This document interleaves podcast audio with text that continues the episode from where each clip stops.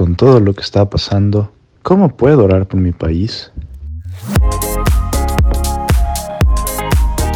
En momentos difíciles que está pasando en nuestro país, queremos hacer algo. A veces no entendemos el poder de la oración, o incluso cuando oramos no sabemos cómo hacerlo. Soy Omar Hassel y bienvenidos a un nuevo capítulo de ¿Qué te pasa?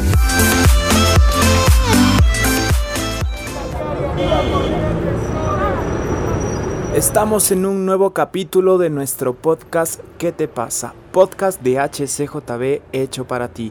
En esta ocasión nos acompañan o me acompaña Marco Mosquera y Marta Claudia Mosquera, que aparte de ser mis papás, son pastores, son misioneros, también locutores de la radio. Y yo he visto todos estos años de proceso que llevan orando por Ecuador. El capítulo de hoy se llama Cómo orar por mi país. Y bueno, primero antes que todo agradecerles por estar aquí acompañándonos en este capítulo y ante la problemática que estamos viviendo como país, ¿cómo debemos reaccionar nosotros los cristianos? Muchas gracias Omar, ante todo eh, realmente es una experiencia hermosa y sabiendo que esta es una estrategia de estos tiempos, los podcasts, y saludo a todos quienes nos pueden estar escuchando.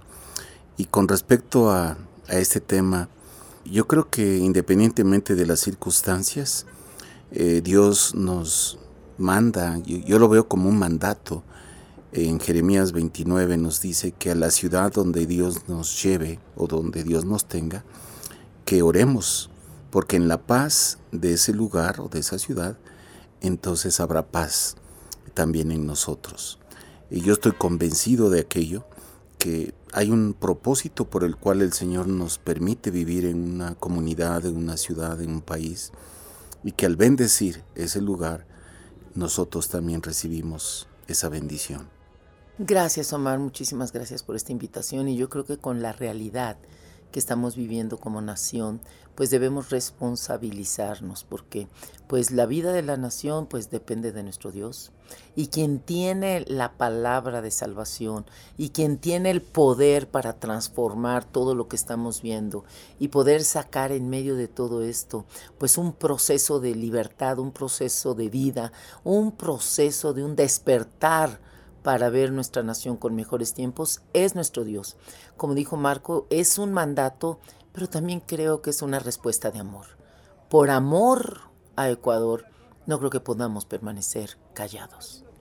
Y en medio de las noticias que vemos, que escuchamos, incluso varios videos que se hacen virales, incluso videos no oficiales por los medios, sino videos de la misma gente que quizás está en las zonas más afectadas, lo primero que sentimos es miedo, es temor, incertidumbre, duda.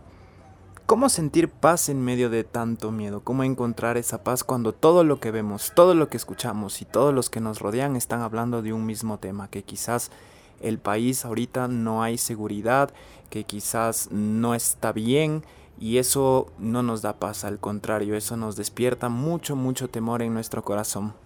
Pues la palabra de Dios dice, el que habita el abrigo del Altísimo morará bajo la sombra del Omnipotente. Si nosotros habitamos al abrigo de Dios, estamos convencidos que su sombra nos cobija y de Él nace nuestra seguridad. Es más, Él es nuestra seguridad. Obviamente vamos a ser prudentes, no nos vamos a exponer, pero con la convicción de que Él nos transportó a este lugar y Él tiene mejores tiempos. Y número dos, la convicción que llevo años orando por Ecuador. Así es que si Dios está permitiendo esta realidad, es porque la va a transformar en vida.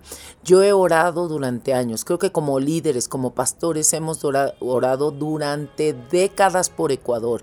Ecuador no solo es amada por ecuatorianos, también por extranjeros que vivimos aquí y por hombres y mujeres de Dios que han venido reconociendo que la mitad del mundo es estratégica en este tiempo para nuestra generación Ecuador tiene un llamado precioso.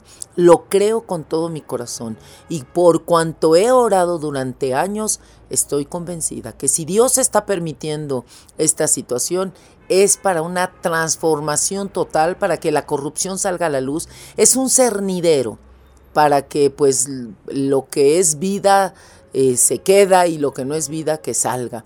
Y creo con todo mi corazón que lo que Dios ha declarado para Ecuador y su plan perfecto, lo veremos, lo viviremos y lo estableceremos. Y claro, muy, muy buena tu inquietud, tu pregunta, Omar, porque claro, o sea, la realidad no la podemos negar de todo lo que vemos, oímos o lo que estamos escuchando.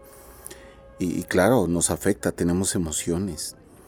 La misma palabra de Dios, por eso es que es tan hermosa eh, la palabra de Dios y tenemos que en todo momento recurrir a ella. Nos dice ahí en 1 Juan 4 que en el amor no hay temor, sino que el perfecto amor echa fuera el temor, porque el temor conlleva castigo, y el que teme no se ha perfeccionado en el amor.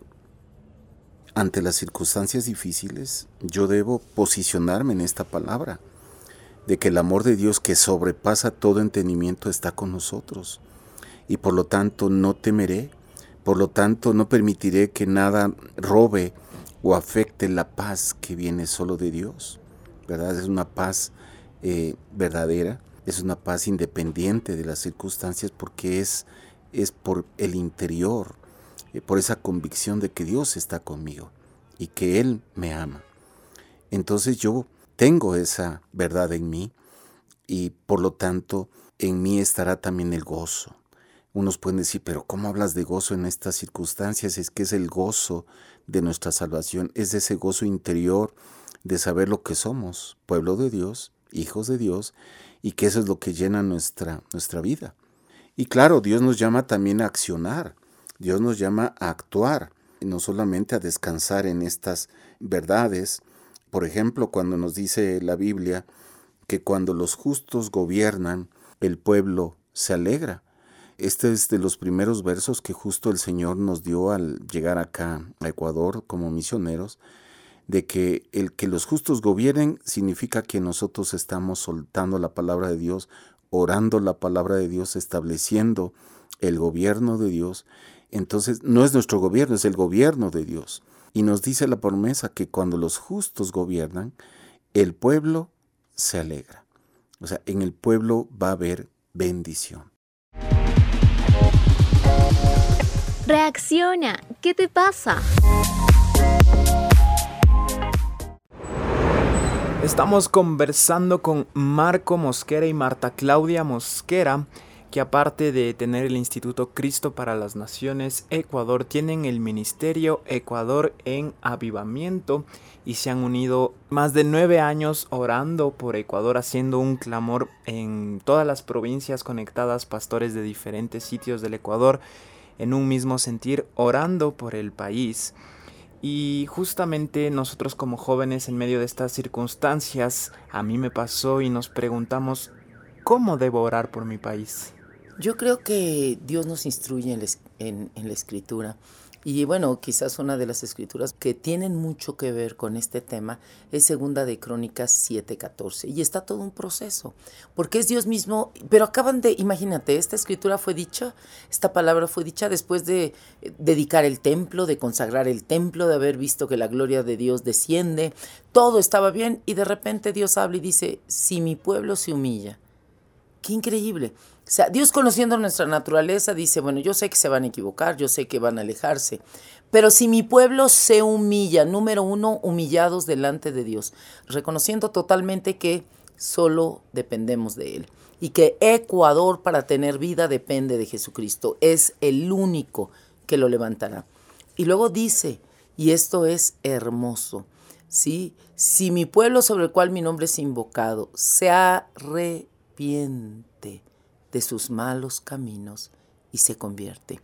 Significa un arrepentimiento tan profundo que haya fruto. O sea, que se note que ya dejé el alcohol, que ya dejé la droga, que ya dejé la inmoralidad, que ya dejé el adulterio, que ya dejé el robo, que ya dejé la corrupción, que ya dejé todo lo que sea pecado, la mentira, que ya lo dejé que en realidad hay fruto en mi vida. No está hablando de una religión, está hablando de una transformación. Si mi pueblo que me ama, si mi pueblo que invoca mi nombre, vive con fruto, se arrepiente de su pecado y hay una transformación, si hay esa transformación y se convierte de sus malos caminos, deja de pecar, eso es tan glorioso porque dice, yo oiré desde los cielos. Y yo aquí añadiría, Como está hablando de pueblo, no es una persona. No es un hombre, no es una mujer, no es solo una familia. Es el pueblo. Es, imposible si no hay unidad. Así es que como pueblo nos humillamos, como pueblo nos arrepentimos de nuestros malos caminos, como pueblo humildemente reconocemos quién es Dios y como pueblo nos unimos. Ahora que podemos dar ese paso de empezar a orar por nuestro país, sabiendo que, bueno, nace del corazón, que es algo personal, pero teniendo estos parámetros que nos has dado, tú, Marco, ¿nos podrías explicar qué poder tiene la oración? Ya que muchas veces al ver los videos te puede dar enojo, te puede dar ira, incluso decir, ah, yo quisiera estar ahí defendiendo a mi país y luego, bueno, ya lo pensamos dos veces. Pero ¿qué poder tiene la oración para decir estoy haciendo algo por mi país desde mi cuarto, desde el lugar donde estoy doblando rodillas? Sí, tienes razón. Yo mismo he sentido impotencia, frustración y como tú dices, a veces enojo, a veces uno eh, dice, ay, cómo no encerrarlos a todos o quién sabe qué otras cosas. Pero la Biblia, insisto, la Biblia nos da respuesta, nos da la salida correcta. Y dice la Biblia que la oración del justo puede mucho. Nosotros somos justos porque el que nos justificó es Jesucristo. Entonces en esa justificación, Él nos ha dado autoridad para hollar serpientes y escorpiones y sobre toda fuerza del enemigo. Y entonces nosotros en su nombre, todo lo que representa orar en su nombre, establecer la autoridad de Dios sobre un lugar, sobre una circunstancia, sobre un acto de violencia, etc. Y yo sé que mi oración la respalda el Señor, porque en su nombre lo estoy orando. Y además estamos orando su palabra.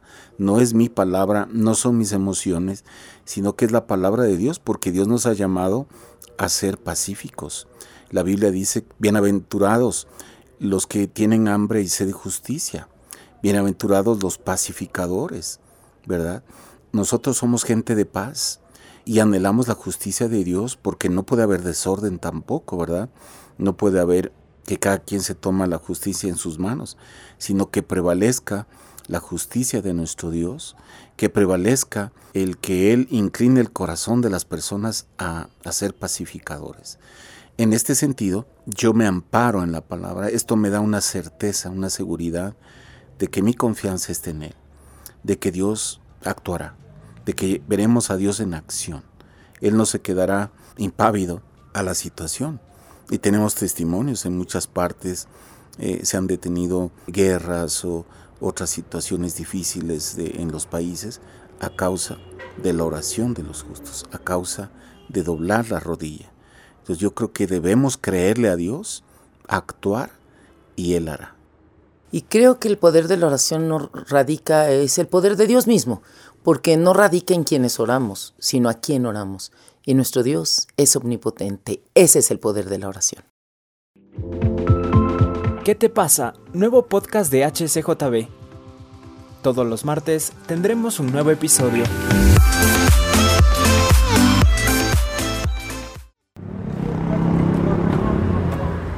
Quiero agradecerles mucho por este tiempo, por compartir con nosotros y también agradecerles de corazón por tantos años de orar por nuestro país y de levantar juntos un Ecuador unido en oración. ¿Cómo demostrar que amamos a nuestro país para finalizar? Pues primerito por los dichos de nuestros labios, es decir, nosotros no podemos bendecir, orar por nuestro país y al mismo tiempo eh, criticar, eh, señalar los defectos, comparar al país con otros países, porque entonces nos estamos contradiciendo, ¿verdad? Eh, muchas veces guiado por el enojo, por las emociones, eh, hablamos mal de los gobernantes, hablamos mal del, de la ciudad, del país, le echamos la culpa a otros, ¿verdad? no asumimos nuestra responsabilidad. Y por otro lado, pues es como que entonces sí, doblamos la rodilla, oramos y clamamos, eh, a Dios por nuestra tierra. Entonces es como que yo me imagino a Dios preguntando a ver qué mismo, ¿no? O, lo bendigo o qué, porque estás hablando mal de tu nación. Entonces yo creo que tenemos que ser congruentes de que si amamos a nuestro país, pues mostrarlo con hechos, mostrarlo con nuestros dichos, con nuestra mente y bendecir a nuestros gobernantes, bendecir cada rincón de nuestra, de nuestra nación, no importando que seamos diferentes, la costa, la sierra, el oriente y las Islas Galápagos. Tenemos que estar unidos y amar cada rincón de nuestro país. Y aparte de lo que ah, has dicho, Marco, creo que es importantísimo, eh, tal cual los dichos de mi boca, pero también mis acciones. O sea, si estoy orando en contra de la corrupción, yo debo vivir entonces con manos limpias. Si estoy orando porque se establezca la justicia, en todas las áreas tratar de vivir con justicia, pagar mis impuestos, ser una persona honorable, ser una persona, si quiero un país diferente, yo tengo que empezar a ser un ciudadano diferente. Si quiero un país digno, yo tengo que empezar levantando una familia en dignidad. Así es que, ¿hasta dónde veré la transformación de mi país? hasta donde yo misma la provoque con mi oración, con mi amor y con mi forma de vivir. Ecuador es una nación noble. Ecuador tiene propósitos hermosos. Ecuador tiene un destino divino en las manos de Dios. Necesitamos amarlo en nuestra forma de vivir, con integridad, con manos limpias, por amor a Dios, por amor a Ecuador.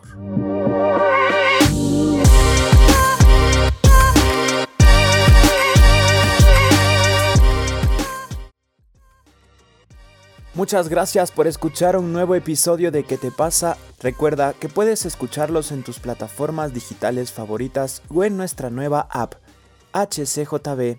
Si sientes que este mensaje llegó a tu corazón, compártelo. Síguenos en Facebook como HCJB, en Instagram y TikTok como Radio HCJB.